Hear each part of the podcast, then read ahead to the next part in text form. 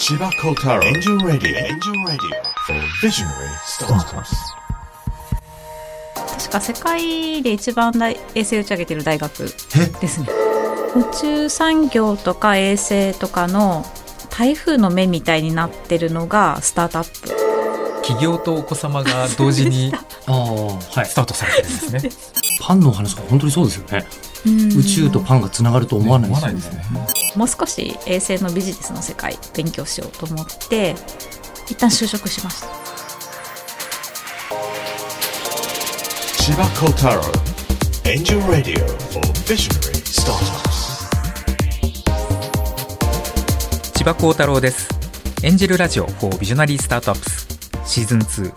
ビジョナリー12でお迎えするのは株式会社インフォステラ共同創業者代表取締役 CEO 倉原直美さんです。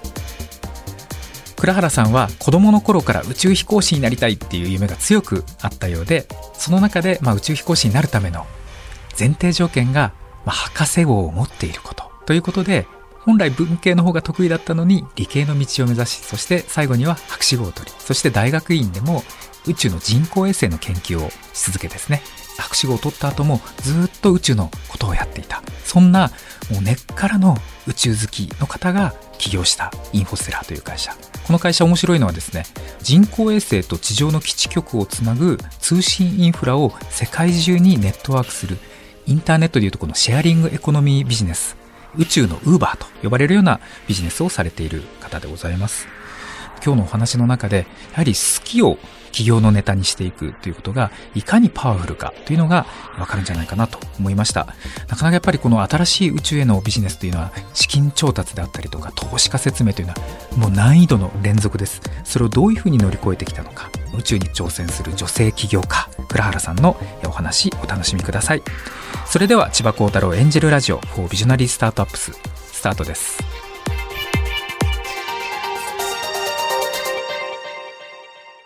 この番組はビズリーチの提供でお送りします。すごいなビズリーチ。ビズリーチで中途採用を始めたら即戦力人材がたくさん。直接スカウトが遅れて要件にぴったりの人材に何人も出会いました。やっぱり町の採用じゃなく攻めの採用ですね。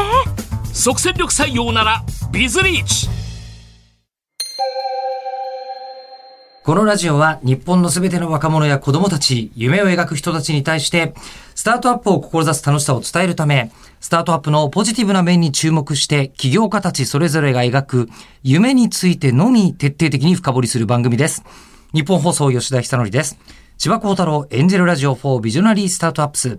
この番組は日本を代表するエンジェル投資家千葉幸太郎さんが注目する壮大な夢を持つスタートアップ起業家ビジョナリーが登場。企業家たちが目指す夢の実現に向けたビジョンに千葉幸太郎さんが切り込みます。ものすごい古い考えをあえて言いますけど、はい起業って、まあなんか男性の人がやるぞっていう風にしてやってるイメージが強いですけど、はいこの番組だと女性の方も結構いらっしゃってますよね。そうですね。でしかも、まあ、前回から続くのは研究者女性起業家からの今のビジネス。結構骨太ビジネス。宇宙ですね。そうなんです。もう一つが、やっぱり、こう、やっぱり宇宙っていうと、男の子がテンション上がるものっていう気もするんですが、そうなんです。今回ご登場するビジョナリーは、株式会社インフォステラ共同創業者代表取締役 CEO、倉原直美さんです。よろしくお願いいたします。よろしくお願いいたしますお願いします。いらっしゃいませ。こう、ね、また古い考えですけど、起業家の方っていうと、なんか、ガハハハハみたいな、あのーイメージあるじゃないですか。俺が俺が的な。え全く穏やかな、なんていうんですかね、無印良品のお店とかにいそうなタイプの、どういうタイプ？丁寧な暮らしとか、こう、おっしゃりそうな女性がいらっしゃったなと。確かに。丁寧そうですね。そうですよね、っていう感じなんですけど、バリバリのエンジニアさんというか理系の方なんですよね。研究者さんですよね。そうですねあの大学が工学部でそこからあのエンジニアた後に起業していますあの、そうなんです。九州工業大学で電気工学の博士号を取得されるところからキャリアがスタートされてるんですけど。ちなみに皆さん知らないと思うんですけど、九州工業大学といったら、日本を代表する宇宙スタートアップ大学みたいな。そうなんですか？なんです。あの私が大学していたぐらいから開発始まったんですけれどあのその後10年15年ぐらいで一気に確か世界で一番大衛星打ち上げてる大学ですね。そう。そうなんですか？倉原さんもその人工衛星を作りたいと思って九州工業大学に進まれたんですか？そうですね。あの、小さい頃からずっともう宇宙が大好きでですね、はい、何かしら宇宙に関わる仕事がしたいと思って、で、大学も何か宇宙の勉強ができるところで探してですね、ただその、あんまり成績良くなかったんですけれど、九州工業大学で、あの、人工衛星とかの研究されている先生がいらっしゃるということで、あの、進学しました。あのこう子供の頃に宇宙に関わりたいって思うとなると宇宙飛行士になりたいとかそういうふうに思いそうな感じですけどやっぱり思ってました。ね。宇宙飛行士目指してたんですか？もともとナスダ宇宙開発事業団だったじゃないですか、はい。うんはい、その当時にあの宇宙飛行士の募集をやってた時にですね、はい、もう小学生とかなんで出せないんですけどあの募集要項取り寄せてですね。そうなんですか？そうなんです。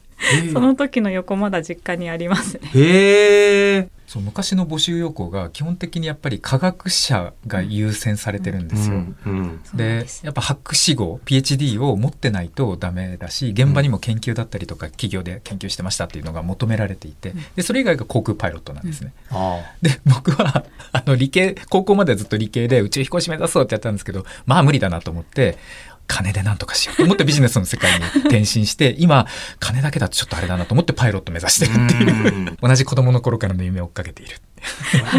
ですみませんまだあの入り口の段階なるほどね。は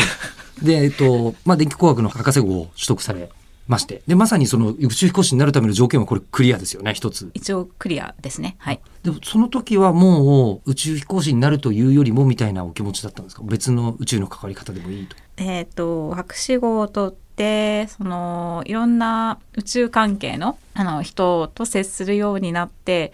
なんかこう宇宙飛行士 JAXA さんの職業としての宇宙飛行士ってなんかちょっと思ってたのと違うなっていうのもちょっと感じ始めてですねあのそのぐらいからだんだん考え方は変わってきたかなと思います。うん、アプローチが変わった。うん、そうですね。でそれでで何をなさったかというと、えー、それこそ JAXA に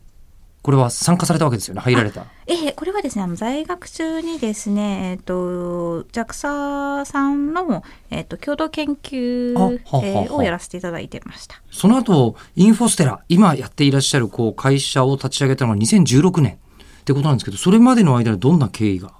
終わりだった？はい、あの私卒業したのが2010年で一旦卒業した後にポスドクの研究員をやってたんですね。でその時の研究内容というかプロジェクトの内容が小型衛星を使って何かしらあの実利用に供する開発衛星の開発というよりかは衛星を使ったサービスを考えましょうと。はい大学でのプロジェクトなんですけれど利用のところまで出口まで考えたっていう意味で結構今思うと新しいプロジェクトだったなと思うんですけれど、まあ、そういったそのプロジェクトにあの幸い参加させていただいてあの研究員の立場ででそこで小型衛星をまどう利用しようかと。え、どうやって、まあ、ビジネスなのか実際に使われるアプリケーションどういったものがあるのかなっていうのをあのまず考えていたんですね。まあでもそういっったのに研究員として関わられて創業をされたわけですよね。そうね、そのプロジェクトが2010年から4年強ぐらい続いたんですけれど、うん、その時にですねもう最終的に直面したのがやっぱり衛星の利用を広げるためにはデータの量を増やさないといけない。えー、データの量、えーと、例えば東京の上の情報何か欲しいといった時にその情報が1日1回しか取れません。っていうのと、1時間に1回取れますっていうので全然もう利用のあの幅が違うんですよね。食品のパン工場の方とかが、まあ、もし今の天気予報よりもよりグリッドの狭い幅で1時間とかの高頻度で、えーと温度情報が取れたらパンの製造のえー、製造の工場のラインの最適化と配送の最適化両方できるのにみたいなことも言われていて何が関係あるんですか？例えば気温ってパンの売れ行きにかなり影響するらしいんですね。マーケティングの方なんですそうです。なんかあの甘いものってあの夏場のすごい暑い時にはちょっと売れ行きが悪くなってちょっと塩辛いものが売れ行きが良くなるみたいな。でそれが結構気温によっての売れ行きが変わるので1日とか半日単位の天気予報じゃダメみたいなもっと1時間単位とかで詳細に分かったらもっと最適化できるのにみたいな。まあ、ということでですねデータを1時間に1回提供できるのか1日に1回なのか1ヶ月に1回なのかっていうところで利用範囲がものすごく変わってでただ衛星1機打ち上げただけだとせいぜい1週間とか20日に1回提供するぐらいしかできないんですね。うんじゃあ結局数を打ち上げないといけない。でしかも数打ち上げただけではダメでそのデータを下ろす頻度も上げないといけないと。うん、っていうことをもう本当実感したんですけれどでも旗と周り見ますと衛星作るのも大変だしロケットの打ち上げ手段もないししかもその下ろしてくるためのアンテナ設備ですね。あの私の企業の案に関わるんですけれどそれを下ろすための地上設備もないしみたいな感じで。このないない尽くしだったら衛星ビジネスなんて成功するわけないじゃないかというのを感じて一回そこではですねああちょっとこのままやり続けてもなんかハードル多すぎてうまくいきそうにないなっていうのでちょっとテンション落ちてですね一回もう少し衛星のビジネスの世界勉強しようと思って一旦就職しました。研究員からその時。えそれはあのどんなビジネスに？あその時はあのたまたまですね、えっと、プロジェクトの時に私が、えっと、地上側の設備の構築とあとはその運用の担当っていうところをやってたので、まあ、その流れでですね、えーと、衛星の運用システムっていうのを作ってる会社さん、えー、にご縁あってちょっと就職させていただきました。あのそこでじゃあもう衛星の運用をやっていらっしゃってやっぱりでも自分でやろうと思ったのは何かきっかけがあったんですか？やっぱりですねその楽しかったんですけれど仕事は、うん、いやなんかこの衛星ビジネスが今小型衛星とかっていうまあコンテクストでその当時も盛り上がりつつあったんですよね。でスペース X みたいな会社も注目され始めてと。で学生時代の知り合いとかがですね NASA に就職したことがですねいやちょっとまああのなんか衛星のスタートアップに行くよみたいなことをですね言い始めていたんですね。で周りがこうそんな感じでですね何かしらやっぱり宇宙産業を盛り上げよう衛星この来始めてる波をつかもうみたいな感じで動いているのを感じて学生あの研究員時代のですねいやこれじゃダメだっていうのも思い出してじわじわと。自分も何かしたいなっていうのをまた思うようになったって感じですかね。その時の選択肢ってそれこそこう NASA に勤めるとか、うん、なんかいっぱいあるんじゃないかなって思うんですけど起業にしたのはなぜなんですか？一番その宇宙産業とか衛星とかの台風の目みたいになってるのがスタートアップだったからです、まあ、少なくとも私はそう感じたからですね。NASA じゃなかったです。なんかあのビジョンを自分で立てられるのってスタートアップの方ですよね。そうですね。多分大きな組織に属されると組織の中にあるミッションに参加するみたいな形になります、ね、参加できたらラッキーなんじゃないですか。うん、あそう。そその確かに NASA にも人事の方もいるでしょうね。みたいな。ことですよねきっとね。うん、あのそれで言うとじゃあ何かこう実現したいビジョンがあって創業された。はい衛星が本当にあの、もっと日常の暮らしの中でもしくは国の宇宙開発じゃなくてなんかみんなのが使える宇宙の技術っていうのがもっと増やしたいっていうのがもともとあったんですね。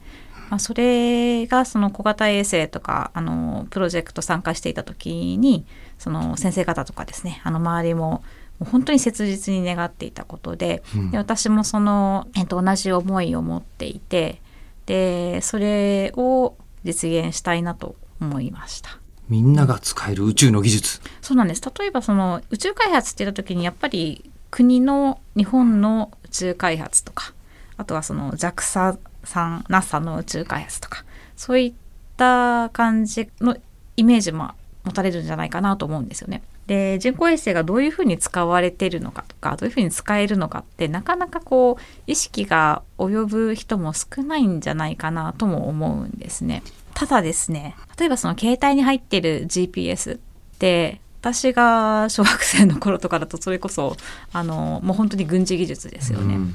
でただ今だったらもうあの世界中の人が使ってる、うん、まあ、そういったようにいろんなあの社界を暮らしを変えるテクノロジー、えー衛星ってもっといろんな使われ方ができるんですね。でそれをもっと普及させたいあの増やしたいと思ってます。だからまだ具体的には想像できないですけど例えばなんか宇宙に衛星が飛んでいることによって主婦の方の暮らしがめちゃくちゃ家事がめちゃくちゃ楽になるとかいう可能性もあるわけですよありね。ますあります。でそういうことをそもそも発想しないですよね多分。なかなかね毎日こう家事を切り盛りしているお母さんが突然衛星があったらいいのに 繋がんないですね。ルンバがあったらいいのにって思うお母さんはいっぱいいるでしょうけどでもそういう可能性がこの世には間違いなくあるのにまだそこの可能性が全然誰にも掘られてないぞっていう。あまず誰にも掘られてないとまでは言えないとは思うんですけれどでもあの今だとまあ研究者の方とかですね、うんその宇宙機関にいらっしゃる方とかが扱ってたようなデータとかですねあの技術っていうところが例えばもっといろんな技術者の人とかあの会社の人産業の人がね触ってみるとあこれこういう使い方ができるかもしれないなと。っ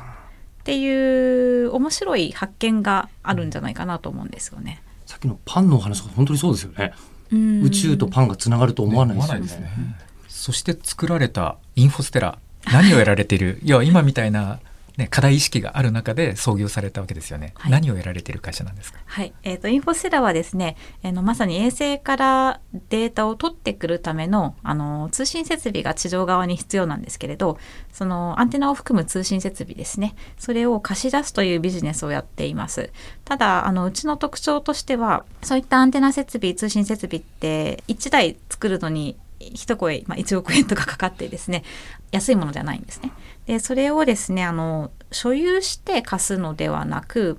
まあ、世界中でそういった設備を持っている方たちをうちの技術でつなげていって仮想的に一つの大きなネットワークにして、まあ、そのネットワークにしたものを貸すとそういったことをやっています。インターネットでいうとこのシェアリングエコノミーそうですねそれに近いで。ですすよねまあ、せっかくあるんだから使わないともったいないよねっていうのもありつつ、まだそんなに使われていないという実態が同時にあるから、そうですねここはつながったらきっといろんな可能性が広がるビジネスになるんであろうと。以前に、これ原さんより前にやってらっしゃる方がいなかった理由って何かあるんですか？うーんまあ、まずはマーケットが小さかったっていうのが一番の理由じゃないかなと思います。あとはそのマーケットのあのユーザーの多くが国だった。うん。うん要はその国の衛星開発だと安全保障に関わる部分があるので、うんうん。なかなか他国の設備をこう自由に使わせてもらうっていうのは難しいん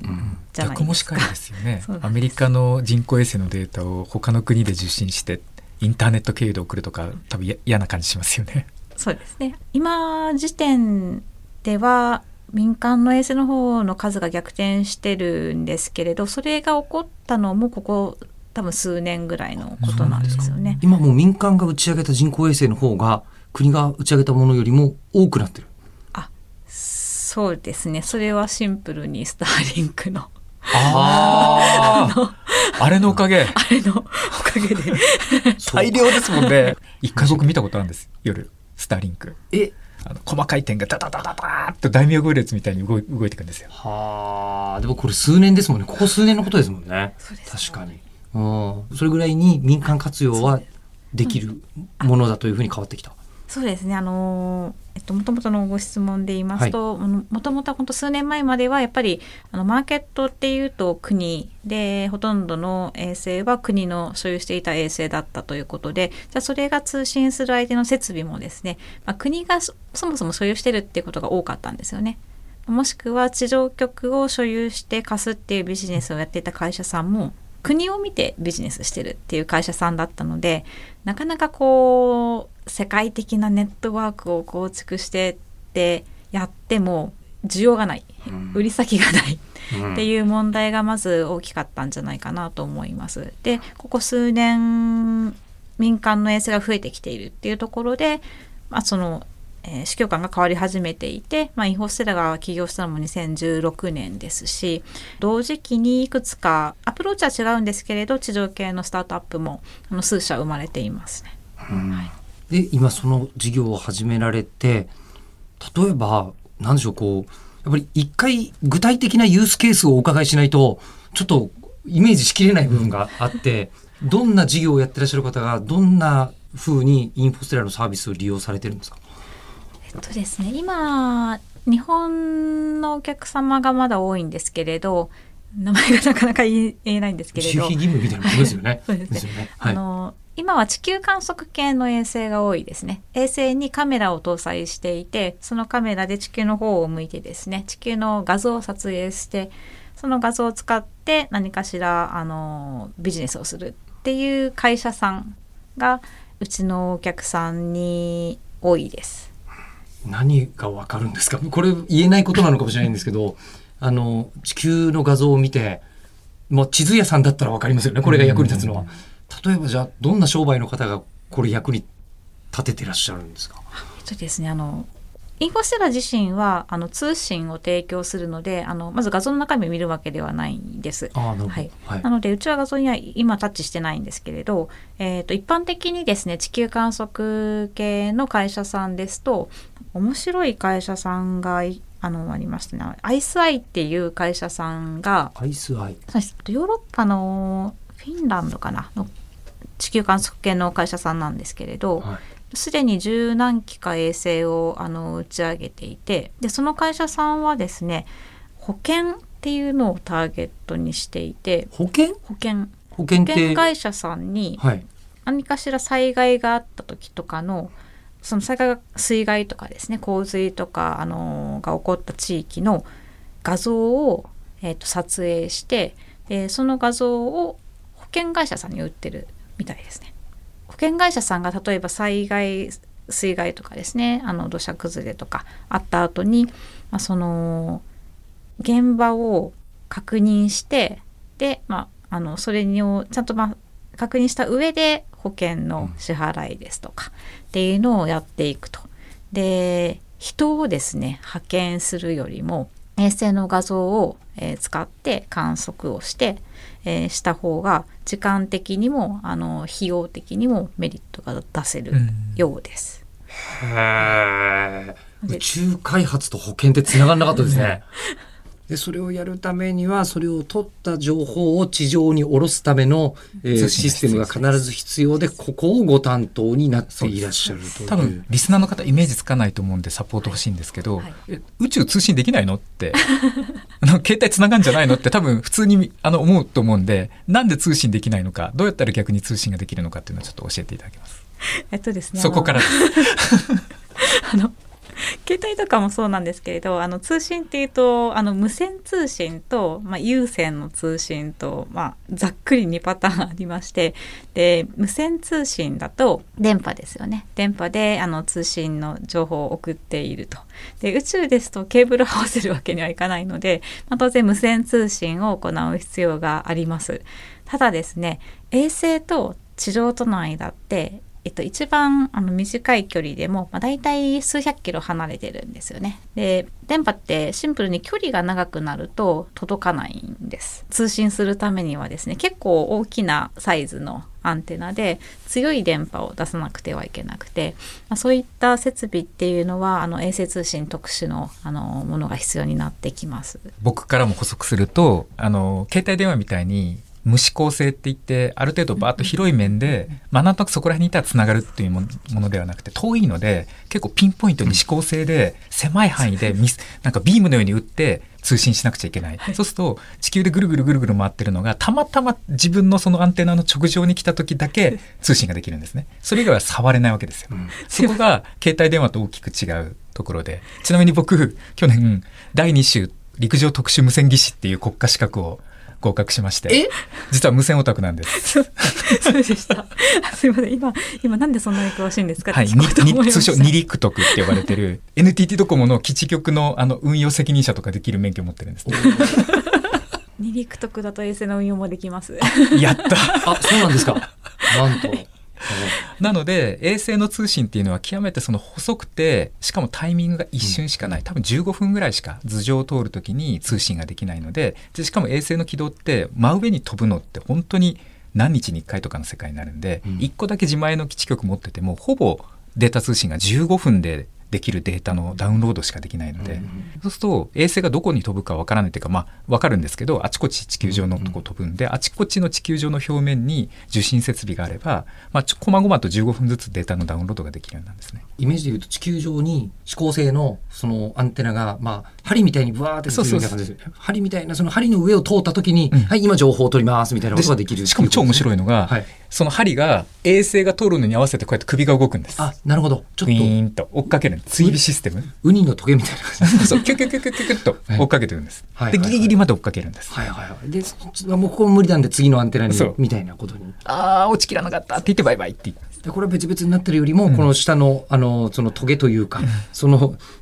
アンテナ同士がお互い連動してた方がそれは効率的にいろんなことができるよねっていう。なんか夢で考えたら例えば日本の東京の上空で受信してああダメだったって言ったら九州の上空でまた次、うハンドオーバーして、で次台湾の上空でハンドオーバーしてとかってやっていくと現あの一応物理的にはずっとつながった状態も作ることができるんですよね。うん多分インフォステラさんがやろうとしているのはそういう世界中のアンテナのネットワークを作って、まあ、常時接続の夢を叶えるみたいな。わかんないです。勝手に言ってるだけなんですけど。その通りです。すみません。完璧です。でこうなんか千やっぱさん二陸徳強いな。そう資格を持ってる千葉さんがこれだけあの喋って初めて理解できるっていうことはこれあのインフォステラの授業を理解していただくのって正直大変な部分っていうのがいろいろのそうですね。やっぱあるんですかあのそうですね。ちょっと千葉さんはかなり特殊な例ですね。あの大抵はその資金調達の際にはいちょっと初めてお話をしに行くと、あの出だしでつまずきます。あ なー何などんな事業されてるんですかっていうところであのかなり説明をするのに 時間を要します。でえっとじゃあやっぱり一番初めにあのこう越えなければいけない壁っていうのはそういうところになるそうですね。はい。確実にいろんな人に可能性を開かれているしユースケースがもっと広がるとうちもこういうことやってみたいんだって人がきっと次々現れるんでしょうけどまだそこが大変っていうことなんそうですね。あの、あの、鶏と卵ですよね。例えば衛星のデータがもっとたくさん地上に溢れていれば、あの、そのデータ、あ、なんだろう、これ使えるかもみたいな感じに言う人増えるでしょうけれど、今はその画像をたくさんあの地上に下ろしてくるためにもっと安価な、えー通信設備とか、もしくはもっとたくさん衛星を打ち上げる必要があって、ただその人工衛星を打ち上げるためにはまあお金も必要なのでっていうマーケットがもっと膨らんでほしいんだけど今はちょっと小さくてみたいなですね。まだ鶏と卵って状態がちょっとまた続いてますね。まあでもそしたら何十年か後にはものすごい 何十倍もの市場になってても全然不思議がないですよね。だって人口衛星は増える一方だし、スターリンクあんな状態だし。そうですね。まあでも本当に人類が一番初めに衛星写真見た時ってこんなことできんの？って多分すごいびっくりしたと思うんですけど、今のところなんか見てわかることだけに使ってたけどもそこに積む、まあ、カメラって結局はあの電波をどう記記録するかのねあのこう方式の違いがいろいろあるわけじゃないですか。でそのカメラのす運用方法を変えたらもっといろんなことがわかるだろうっていうふうになってきているところであなたのアイデアをくださいっていうフェーズに今来てるんですよねきっと。そうです、そうです。普通のでそうするとインフォステラさん的にもあそのつくその使い方は本当にみんなが便利だと思うんでどんどん広げましょうっていうふうに言えるかもしれない。そうですねもううちはひたすらにあの衛星とあの地上側の通信設備をもうひたすらつなげていって境目が分からなくなるぐらいにですねでもうデータももうどんどんどんどん地上にですねそれこそリアルタイムで常に落ちてくるぐらいのあの常時接続はい、環境を作ろうと思ってます。人工衛星の常時接続化っていうのが多分中期の目標ですかね。はい、そうですね。でそのインフォステラさんのビジョンとミッションが英語で書かれている、ちょっとぜひ読んでいただきたいです、社長。社長社長に読んでいただいた方が いいかもしれないです。えっと、ビジョンはですね、えー Reconnect Earth and Space to Empower the Future というもので、えっと、日本語で言いますと、あの、地球と宇宙をつなげ、未来をエンパワーするというビジョンで、えー会社を立ち上げました。かっこいい。あ、立ち上げの時に作ったビジョンなんですね。。あ、そうですす、これ。途中でじゃないんですね。ねえうんこんなかっこいいの後になってから作ったのかと思いました。ミッションの方はちょっと後から、あの、ちょっと変えたんです。ただ、ビジョンは本当に創業時から変わらないですね。そしてミッションが？はい。えっ、と、ミッションが be the most effective enabler of space business by providing the best access to satellite。これは、あの、より、えっ、と、今、事業を表現している内容なんですけれど、えっ、と、衛星への最高のアクセスを提供し、宇宙ビジネスを最も効果的に実現すると。はい。まさに、あの、本当に衛星にもっともっと、あの、つなげるということを、えーやりたいなと思ってます。でそのビジョンの方に、まあ、戻る感じになるんですけどあのいい未来って何ですか？いい未来。倉原さんの考える、ちょっと5歳の子供がいるのでちょっとついそっちのことを考えちゃうんですけれど、なんか子供が大人というか何かやりたいなって思った時になんか地球とかの、まあ、技術のことで、えー、と選択肢があの狭まらないような未来であってほしいなと思いますね。なんか例えばそれこそ大人になった時にまあちょっとエネルギー問題で石油が使えなくてみたいなっていうことで何かしらがこう制約されるっていうのではなくてまあもう心置きなく、まあ、子供とかがあのいろんな好きなこととかですねあの挑戦ができる、うん、未来であってほしいなと思います。まあ、そういった、うん、のがいい未来かなと思いますね。心置きなく、うんはい今だと確かに心置きなく衛星写真を好きなように見ようと思ってもなかなか できないですね。そうですね。はい。見られないものが今もう普通にみんなが手元のスマホでえ今あのこう回路の上空はこうなってるよみたいなことが 分かるようになってたら広がる世界があるんじゃないかと。ね。あとあれですね、今はいおっしゃってて思ったんですけど、はい起業とお子様が同時に ああはいスタートされてるんですね。あそうですよね。実は本当にお世話にそなりうですね。えっと女性起業家の、まあ、はい。一つの課題だと思っていて、はい。その女性起業家としてのいわゆる経営者としての話と、まあ、ご結婚だったりうん。お子様、ご出産だったり子育てだったりという話と多分結構なんだろう男性の起業家にはないうん。大きな社会課題だと思っていて、うん。なんかそこもどうされてきたんですか？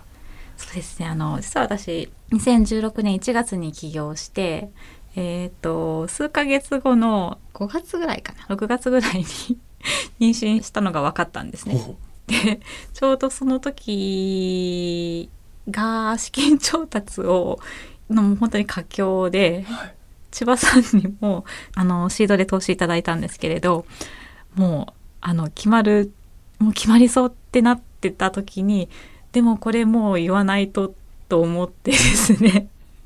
投資のサインいただく直前にですねあの実は妊娠しましてみたいな話を ちょっとしたのしたんです。うどどどうしたんですか？あの僕も含めてその時の約束した投資家全員が「おめでとう」ってそうなんです言ったんです。うんうんあの実は私と、まあ、あとはそのその当時の共同創業者ももしかしたらちょっと何かあのあの年やっぱりやめますって言われるかもしれないよねって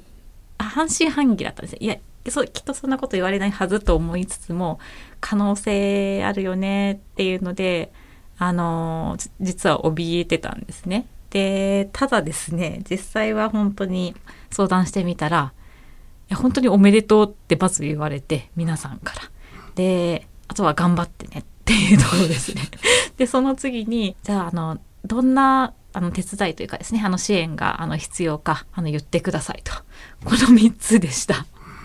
ので本当にもうあの気憂に終わったっていうので胸をなで下ろしたのとあとはすごい応援してくれてるっていうのを感じてありがたかったのとあとはなんとかなるかもなってその瞬間にちょっと感じましたね。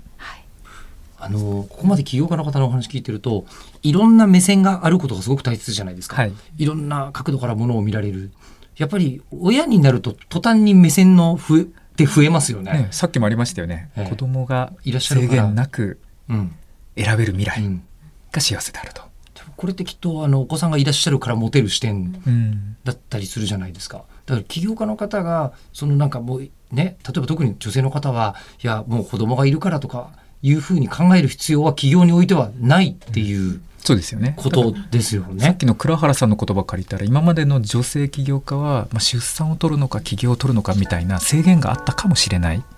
過去があった可能性があって。でもこれからは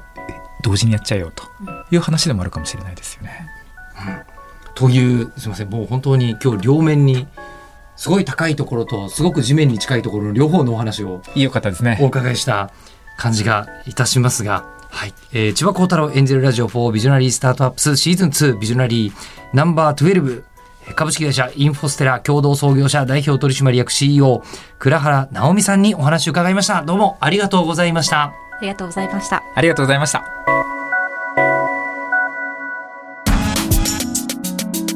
最後までお聞きいただきありがとうございました。